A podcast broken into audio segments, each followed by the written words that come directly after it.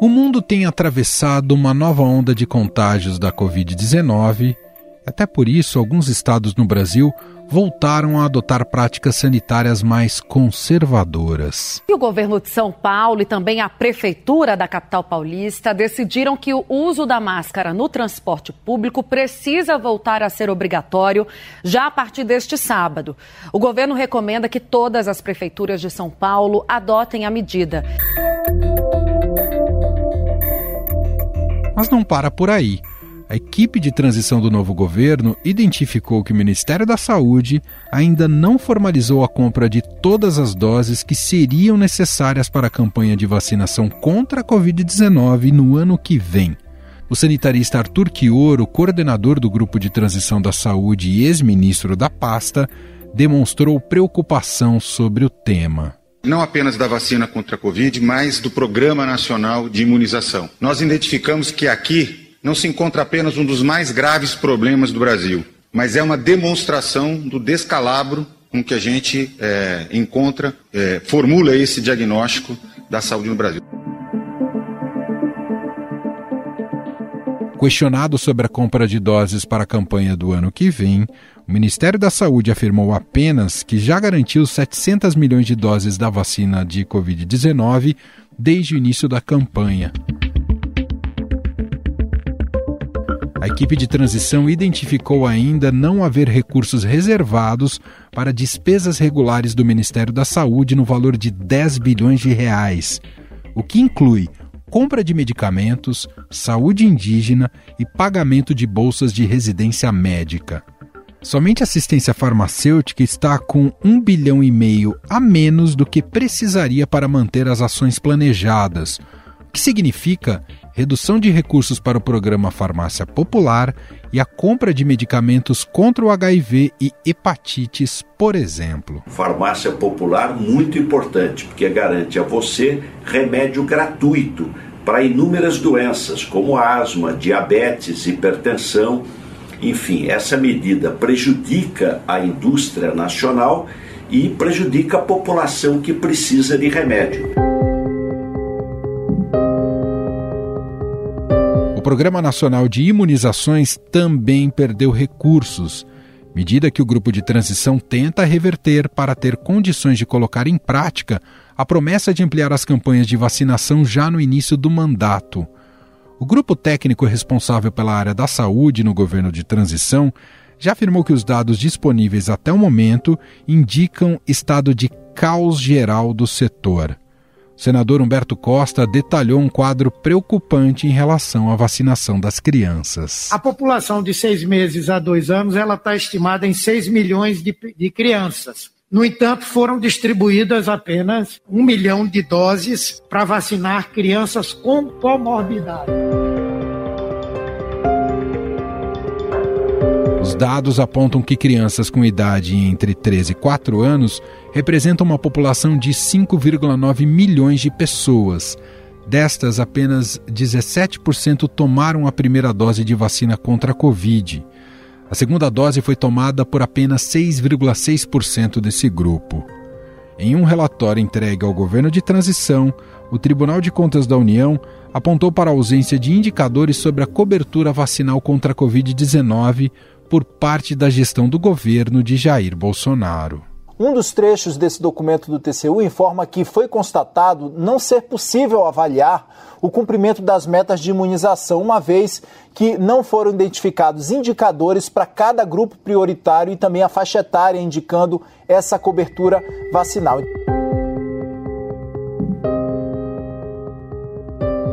No mesmo relatório, o TCU apresentou um diagnóstico sobre o SUS Segundo o documento, o atual modelo de gestão de saúde pública no país tem indícios de insustentabilidade. É, nesse relatório, eu gostaria de, de destacar, dentre os muitos pontos que são abordados, é uma questão que é muito sensível para a população brasileira, que é a questão da saúde, que foi agravada com a pandemia de Covid-19.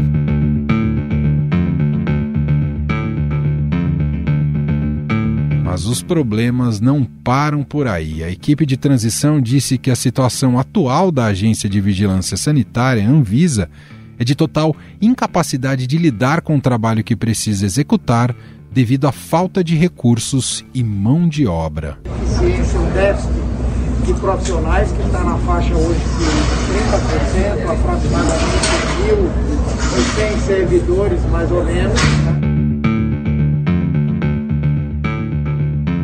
Que estado Lula herda a área da saúde do governo Bolsonaro? Quais devem ser as prioridades daqui para frente? O Brasil está pronto para enfrentar novas emergências sanitárias? Sobre estes temas, eu vou conversar agora com a repórter especial do Estadão que cobre a área da saúde, Fabiana Cambricoli. Olá, Fabi, tudo bem? Seja muito bem-vinda. Oi, Manuel, tudo bem? Obrigada pelo convite, é um prazer estar aqui. Fabi, evidentemente vamos começar falando sobre pandemia, até porque né, estamos no mês de dezembro e exatamente há três anos se identificava o primeiro caso de Covid-19 na China. Né, e tivemos todo esse percurso de uma pandemia que mudou o curso da história, né, teve impacto absoluto sobre todos os países e com muitas perdas. E, claro, temos o caso eh, brasileiro, em particular, a maneira como a pandemia foi gerida pelo ainda atual governo do presidente Jair Bolsonaro. Agora, a pandemia não acabou, a própria OMS discute se será encerrado ou não em 2023 a emergência internacional em relação a esse vírus, um vírus que já ficou claro que continuará circulando pelo mundo. Então, enfim, coloca as coisas um pouco soltas aqui para você, para você amarrar as pontas e nos ajudar a entender o que será da pandemia daqui para frente, quais desafios ficam especialmente aí para o governo Lula. É, Manuel, como você disse, assim, a gente tem um cenário que se encaminha para que o vírus da Covid se torne, de certa forma, endêmico, né? Então, não é uma doença, provavelmente, que a gente vai se livrar é, em definitivo, e embora a gente tenha um cenário hoje epidemiológico muito melhor do que a gente viu em 2020 e 2021, muito por conta da, das vacinas, né, desenvolvidas em tempo recorde, mas para que a gente não veja cenários tão trágicos, né, como a gente viu nos outros anos, é importante não abaixar a guarda em várias frentes. A mais importante é a vacinação. Então, a gente tem uma alta cobertura vacinal no Brasil hoje, até se comparar com outros países, mas a gente ainda tem muitas desigualdades, tanto regionais quanto em termos de faixa etária. Então, acho que esse é o principal desafio, né, logo de início para o governo Lula, que é homogeneizar essas coberturas vacinais, então fazer uma análise de quais estados têm uma cobertura menor, onde estão faltando é, as pessoas fazerem suas doses de reforço, porque a gente sabe que a cobertura das duas primeiras doses está alta, cerca de 80%, mas com as doses de reforço isso cai bastante. Então, fazer ações, grandes campanhas nesse sentido e olhar com mais atenção para a faixa etária das crianças e adolescentes, né? A gente tem menores coberturas vacinais nessa faixa etária, em especial porque as pessoas são mais resistentes, né, em aplicar as vacinas nessa faixa etária, em especial nas crianças, e também pela postura do atual governo, né, do, do presidente Jair Bolsonaro, de não facilitar o acesso é, das crianças a essas vacinas. Só para a gente ter uma ideia, a faixa etária dos seis meses de idade aos dois anos, que já tem uma vacina aprovada no Brasil pela Anvisa desde setembro, até agora o Ministério da Saúde liberou vacinas só para crianças que têm comorbidades. Então, todas as outras crianças dessa faixa etária que também têm risco de terem um agravamento por Covid, elas estão sem opção de proteção. E numa matéria recente que a gente fez no Estadão, a gente até mostrou que essa faixa etária cresceu 20% as internações em 2022. Então veja como é preciso olhar é, assim com mais detalhamento para o cenário da pandemia, né? A gente tem uma redução de mortes e hospitalizações na população geral, mas para essa faixa etária dos pequenininhos, a gente tem um aumento significativo. Então isso é importante o próprio abastecimento das vacinas, né, também tem que ser reforçado. O grupo de transição do governo Lula tem apontado que o Ministério da Saúde, né, que a gestão atual do Ministério da Saúde não tem um diagnóstico muito claro de quantas doses a gente tem no estoque, quantas doses estão para vencer, quais são as encomendas. Falei até há pouco com o ex-ministro Arthur Chioro, que faz parte do governo de transição, e ele disse que o Ministério tem um contrato firmado com a Pfizer, mas ainda não tem detalhamento sobre o número de doses previstas para o ano que vem e não tem nenhuma outra encomenda de vacina para Covid. Então, assim, sem esse planejamento, fica difícil a gente estar tá preparado é, para os novos surtos que certamente virão. E a gente tem que lembrar que podem surgir novas variantes, enfim.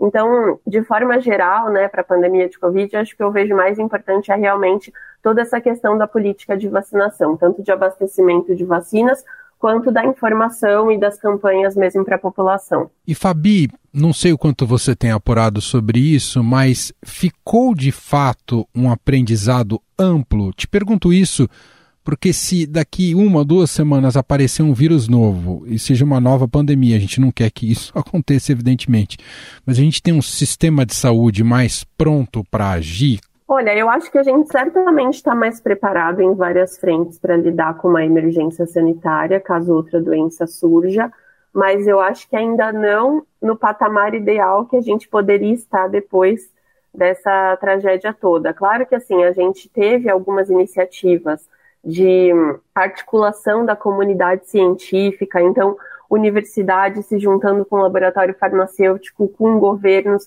para desenvolver vacinas em tempo recorde, para testar medicamentos. Tivemos forças-tarefas né, de hospitais para ampliar o número de leitos de forma é, excepcional, assim, né, criando novos leitos de UTI.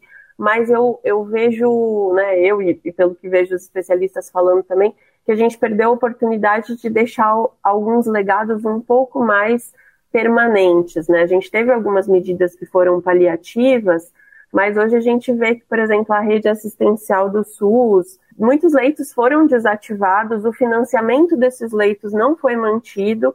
Claro que, em termos de processos de força-tarefa, esse aprendizado deixa um legado, mas a gente poderia talvez já deixar uma estrutura um pouco melhor, não só para atender futuras pandemias ou emergências de novas doenças, mas para lidar com os problemas que a gente já tem historicamente. E aí até eu entro num outro ponto que, que acho que é legal a gente tratar aqui como um desafio do novo governo, que é a fila de procedimentos, né? Fila de cirurgias, Sem exames dúvida. e consultas, que já é um problema histórico, né? Da, da gente ter as pessoas esperando meses, até anos, para conseguir fazer um procedimento desses na rede pública, e que a gente poderia talvez ter aproveitado essa força-tarefa para estruturar melhor a nossa rede de saúde, para atender esses casos, independentemente de ter uma nova doença, não. Bom, outra questão, outro ponto emergencial, você até falou um pouco sobre a vacinação no caso da Covid-19, né, a importância de uma campanha para que as pessoas tomem as demais doses, né, são não só as iniciais, mas há um diagnóstico que a cobertura vacinal como um todo no Brasil está baixa, né? E, e, isso tem feito com que doenças antes erradicadas voltem a aparecer. Até notícia recente, por exemplo, Aqui em São Paulo, casos de catapora voltaram a crescer, mas não só, né? A gente viu outros casos relacionados a outras doenças ah, nos últimos meses e anos ao longo do governo Bolsonaro. Fabi, como é que você entende que o, o governo precisa atacar esse problema? Também tem que ser dado como prioridade e algo até emergencial a partir de janeiro? Esse problema, assim, ele já vem, a queda das coberturas vacinais, ele já vinha sendo observado mais ou menos é, desde 2015, 2016, mas um movimento muito é, lento ainda, né? Uma queda baixa e tal, mas com índices que ainda não eram tão preocupantes. De algum, assim, dos dois, três últimos anos para cá, esse problema se intensificou por várias razões. A primeira é a própria postura do atual governo, né? Sabemos que, infelizmente, o atual presidente não encoraja as pessoas a se vacinarem, inclusive planta dúvidas sobre as vacinas. E isso se reflete em política pública. Não são só as falas do presidente que prejudicam a cobertura vacinal, mas certamente, se ele pensa dessa forma, não é dada prioridade para campanhas de vacinação, né? Então a gente vê hoje que, como você mencionou, né, vacinas super importantes do nosso calendário vacinal, como a BCG, é, protege contra a tuberculose, a tríplice viral, que protege contra sarampo, cachumba e rubéola estão com taxas, as menores taxas da história, assim, né? A meta é que a gente alcance 90 a 95% de cobertura vacinal dessas vacinas, e a maioria delas nesse ano está com uma cobertura por volta de 60%, 70% na melhor das hipóteses. Então, isso tem que ser uma prioridade, assim, acredito, dos primeiros meses do, do novo governo, e, e, o governo vem sinalizando que será uma prioridade. Então, os integrantes do grupo de transição estão dizendo assim que vai ter uma grande, que eles planejam fazer uma grande campanha de vacinação, inclusive com a participação das principais autoridades. Então, o, é, o ex-ministro Arthur Chioro, que está na coordenação do grupo de transição, até fala levar o vice-presidente Alckmin, o presidente Lula para vacinar os netos, está lá, mostrar o braço. Essa coisa de, de incentivar pelo exemplo mesmo, né? Que Sim. a gente sabe que é importante, principalmente nesse cenário de desinformação contra as vacinas. Mas é importante também, Manuel, lembrar que além da questão da, das campanhas de informação, de divulgação, para que o público volte a confiar nas vacinas e leve as crianças para se vacinar, o governo precisa investir tanto na compra de, de imunizantes quanto numa melhor coordenação com os estados. Então, assim, tem algumas vacinas, a gente vê as coberturas vacinais caírem, a gente sempre pensa, né? Ah, isso é um movimento anti-vacina tal. Mas não é só isso. A gente tem que pensar que tem algumas vacinas que faltam no posto de saúde, às vezes pontualmente, às vezes por um problema maior. E imagina assim, por um trabalhador, principalmente os mais humildes, que às vezes tem que faltar no trabalho para levar a criança no horário comercial para vacinar. E ele chega no posto e não encontra vacina. Nem sempre é fácil para ele faltar no trabalho novamente, ainda mais uma população como a nossa no Brasil, com índice de informalidade muito grande, então se não for trabalhar naquele dia, perde o dia, não tem o rendimento, às vezes isso desincentiva as pessoas a irem no, nos postos. Então, assim, uma questão importante é que as vacinas estejam sempre disponíveis nos postos de saúde, para que quando a pessoa vá procurar, ela tenha fácil acesso, que tenhamos ações para facilitar esse acesso. Então, por exemplo, abrir mais postos de saúde aos sábados, talvez colocar alguns postos com horário estendido. Essas ações já foram feitas em algumas ocasiões, mas sempre de maneira pontual. Então, quando a gente tem campanha de vacinação, a gente costuma ter o dia D da vacinação, que é num sábado. É, mas isso deveria ocorrer, né, segundo especialistas que eu sempre converso, deveria ocorrer com mais frequência para atender um maior número de pessoas. E precisa ter uma política, num cenário como o nosso, que a gente tem coberturas vacinais realmente preocupantes, com risco de ressurgimento de doenças como a polio ou aumento de casos de sarampo e outras doenças, precisa ter uma ação ativa do governo, dos governos, para procurar as pessoas que não se vacinaram, né, que é o que a gente chama ações de busca ativa.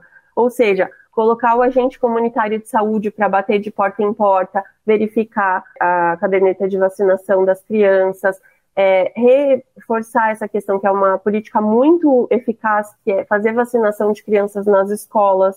E uma coisa importante que o governo eleito também já sinalizou é que nos programas de transferência de renda, como o Bolsa Família, vai voltar a ser cobrada a atualização da caderneta de vacinação ah, das crianças é para que importante. a família tenha é, direito ao benefício, que também era uma política importante do, dos governos petistas anteriores. Há pouco você falava, Fabi, sobre a questão da dinheiro e estruturação do, do SUS. Ah, isso passa também pela, pelo número de profissionais e que tipo de capilaridade o SUS consegue ter para atender efetivamente todos os brasileiros em todas as pontas e nos rincões do país, como dizem. Com a vitória do Lula, criou-se uma expectativa de, de, de, uma valorização e intensificação do uma volta do mais médicos. E aí eu não sei se por uma lógica de contratação de médicos estrangeiros, né, gerou toda aquela polêmica com os médicos cubanos, ou se vai focar mesmo no mercado interno para contratação de médicos. Então queria te ouvir sobre isso, se isso está no horizonte, se deve ter um reforço mesmo de contratação de médicos e se a alternativa será olhar para fora ou para dentro. O, os membros do grupo de transição vêm declarando que querem reativar de alguma forma o programa Mais Médicos, mas isso ainda está muito é, incerto como seria o modelo. O que eles costumam falar, a gente até já conversou com o senador Humberto Costa, que foi ministro né, no governo Lula e também integra o grupo de transição. E o, a única coisa que ele diz é que existe esse plano, mas que não seriam trazidos médicos cubanos, né? Ao contrário do que foi feito na primeira parceria, que os médicos cubanos é, eram a grande maioria do, dos médicos. O, o, que existe um diagnóstico que, de fato, existem muitos locais, principalmente locais no interior do país ou nas periferias das grandes cidades, que os postos de saúde estão sem médicos ou estão com um número de médicos insuficiente. A principal aposta, assim, quem acompanha a área, é que se esse programa for reativado, o governo pode priorizar médicos brasileiros, né, tanto os médicos brasileiros que se formaram aqui, que eventualmente tenham interesse de ir para esses locais com alguns incentivos, como foi feito no primeiro programa, mas também os médicos brasileiros formados no exterior. Hoje a gente tem um grande contingente, assim, milhares de, de brasileiros que vão fazer faculdade, principalmente em, faculdade, em universidades de países vizinhos, Bolívia, Paraguai, Argentina, porque as mensalidades são lá muito mais baratas do que no Brasil. O vestibular é um pouco menos concorrido. Só que aí é o problema é que eles voltam para o Brasil sem poder exercer a profissão, porque eles precisam revalidar o diploma. Sim. E essa questão do exame revalida é um ponto que talvez o próximo governo possa atacar para conseguir trazer esses médicos de volta, né? O, o, Revalida é um exame que deveria ser feito quando ele foi criado, ele deveria ser oferecido todo ano, mas desde 2007 ele vem passando por algumas inconstâncias. Não foi todo ano que ele foi realizado, teve ano que ele foi realizado e, e demorou muito mais tempo para concluir, porque vários candidatos entraram na justiça com recursos sobre o resultado.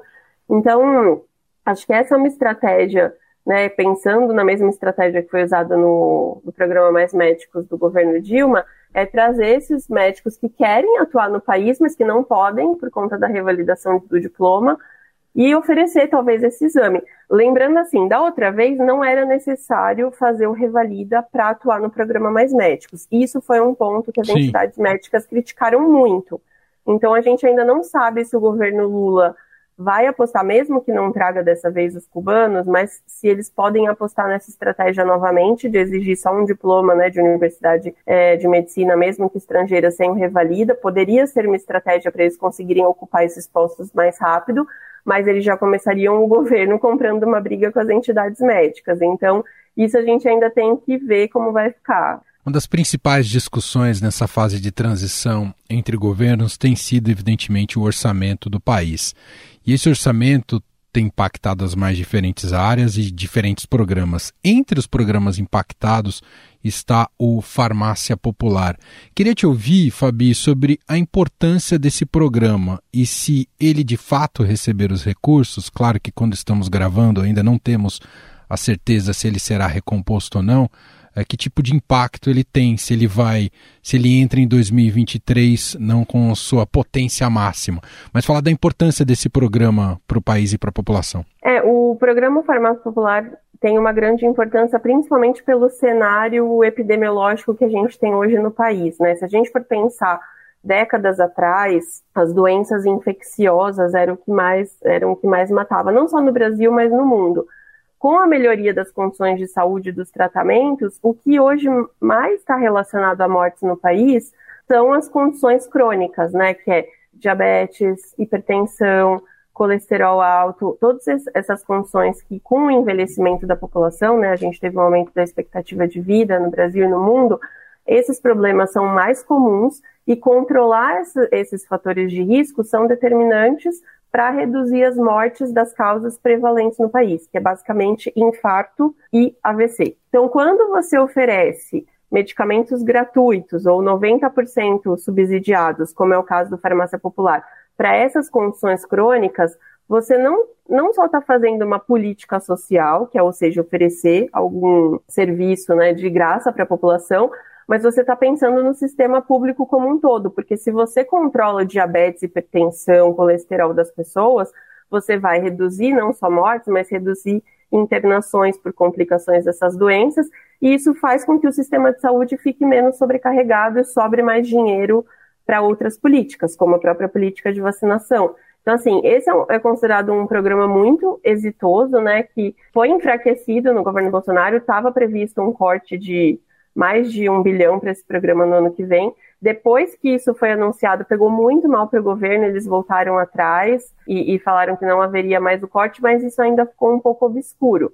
Mas pelo fato assim desse programa ter muitos benefícios individuais e coletivos e também por ter sido um programa criado no governo petista, né, era uma vitrine para o Lula e para Dilma, acho que ele vai ser retomado com bastante força. Para a gente fechar, Fabi, até conectando com o começo da nossa conversa, né, falando sobre pandemia e Covid-19, e a pandemia trouxe à tona, né, trouxe à superfície uma questão essencial que talvez fosse tratada até de maneira lateral em outros anos antes de pandemia, que é a questão da saúde mental, né, que ficou mais evidente porque a pandemia efetivamente mostrou que isso é crônico, grave e urgente. Quais são os desafios nesse sentido, pensando em políticas públicas? Não dá mais para ignorar esse aspecto, não é, Fabi? Não, não dá, com certeza, o, o Emanuel. E, assim, isso também a gente espera que seja uma prioridade do novo governo, né? O grupo de transição tem falado que pretende criar é, primeiro foi, foi falado que se criaria uma secretaria dentro do Ministério da Saúde para a saúde mental. É, agora fala-se provavelmente que vai ser um departamento, mas o fato é que é algo que o governo de transição diz que está olhando, que os especialistas de fato é, ressaltam a importância de ter alguma política pública né, mais focada mesmo. Hoje, como você mencionou, tem esses dados né, de, de ansiedade, tem um aumento de prevalência de ansiedade, depressão. Infelizmente, teve um aumento de taxas de suicídio né, é, no último ano, em comparação com o ano anterior. E um problema muito grave é sobre esses transtornos mentais na infância e adolescência, Manuel, porque além de todos os prejuízos que a pandemia trouxe para toda a população, né, perda de, de parentes e amigos, Sim. a questão da, da, perda financeira, todo o cenário mesmo de um luto coletivo que a gente viveu, né, que isso afeta a, a nossa saúde mental, mas para o caso das crianças e adolescentes, eles foram privados de frequentar a escola, entre a população mais humilde, né, a escola não só tinha esse papel de aprendizado e de construção, né, da convivência, mas também até às vezes de fornecer alimento, de livrar a criança de abusos que acontecem no ambiente doméstico. Então, tudo isso para as crianças e adolescentes foi, acho que ainda mais intenso do que para a população adulta. E a gente vê todos esses, né, esses índices de ansiedade, depressão, suicídio crescendo de forma expressiva também nesse público. Então, a gente precisa fortalecer os CAPs, que são os Centros de Atenção Psicossocial, né, que são as estruturas do SUS que oferecem atendimento para transtorno mental, mas hoje o atendimento, ele às vezes é, é limitado, né? Ou tem alguns medicamentos mais é, avançados, ou avançados, ou medicamentos diferentes para transtornos mentais que não estão disponíveis no SUS, ou às vezes as sessões de terapia que são oferecidas nos CAPs não são suficientes, enfim, é preciso olhar para essa estrutura de uma forma um pouco mais cuidadosa, porque a gente sabe que no caso do transtorno mental, o tratamento ele varia muito para cada pessoa, tanto o tratamento medicamentoso quanto o, o tratamento né, terapêutico, psicológico. Então, não é como a gente é, ter uma bactéria de uma infecção e a gente sabe que aquele antibiótico a gente vai tomar e vai matar a bactéria. No caso do transtorno mental, é, é um problema multifatorial, né? Cada pessoa responde de um jeito, a própria medicação, às vezes, que funciona para um indivíduo, não funciona para o outro. Então, é preciso ter um leque maior de tratamentos disponíveis no SUS e uma estrutura de acesso mais preparada para receber essa nova realidade que, como você bem falou, assim, tem crescido muito o número de transtornos mentais e, e pelas projeções da OMS, pelo nosso próprio cenário de vida, né? Uhum. É, isso tende a aumentar, a depressão é vista como um dos principais é, males aí da próxima década, então a gente precisa estar preparado para isso. Muito bem, essa é a repórter especial aqui do Estadão, Fabiana Cambricoli, acompanha justamente essa área, esse segmento da saúde, e foi importante a gente ter essa conversa com ela, um início de novo governo, então são muitas frentes para a gente, a partir de agora, acompanhar, fiscalizar e, claro, avaliar e analisar né, se está indo bem ou não. Fabi, muito obrigado aqui pelo papo e a gente se fala muito em breve. Beijo para você. Eu que agradeço. Beijo. Tchau, tchau.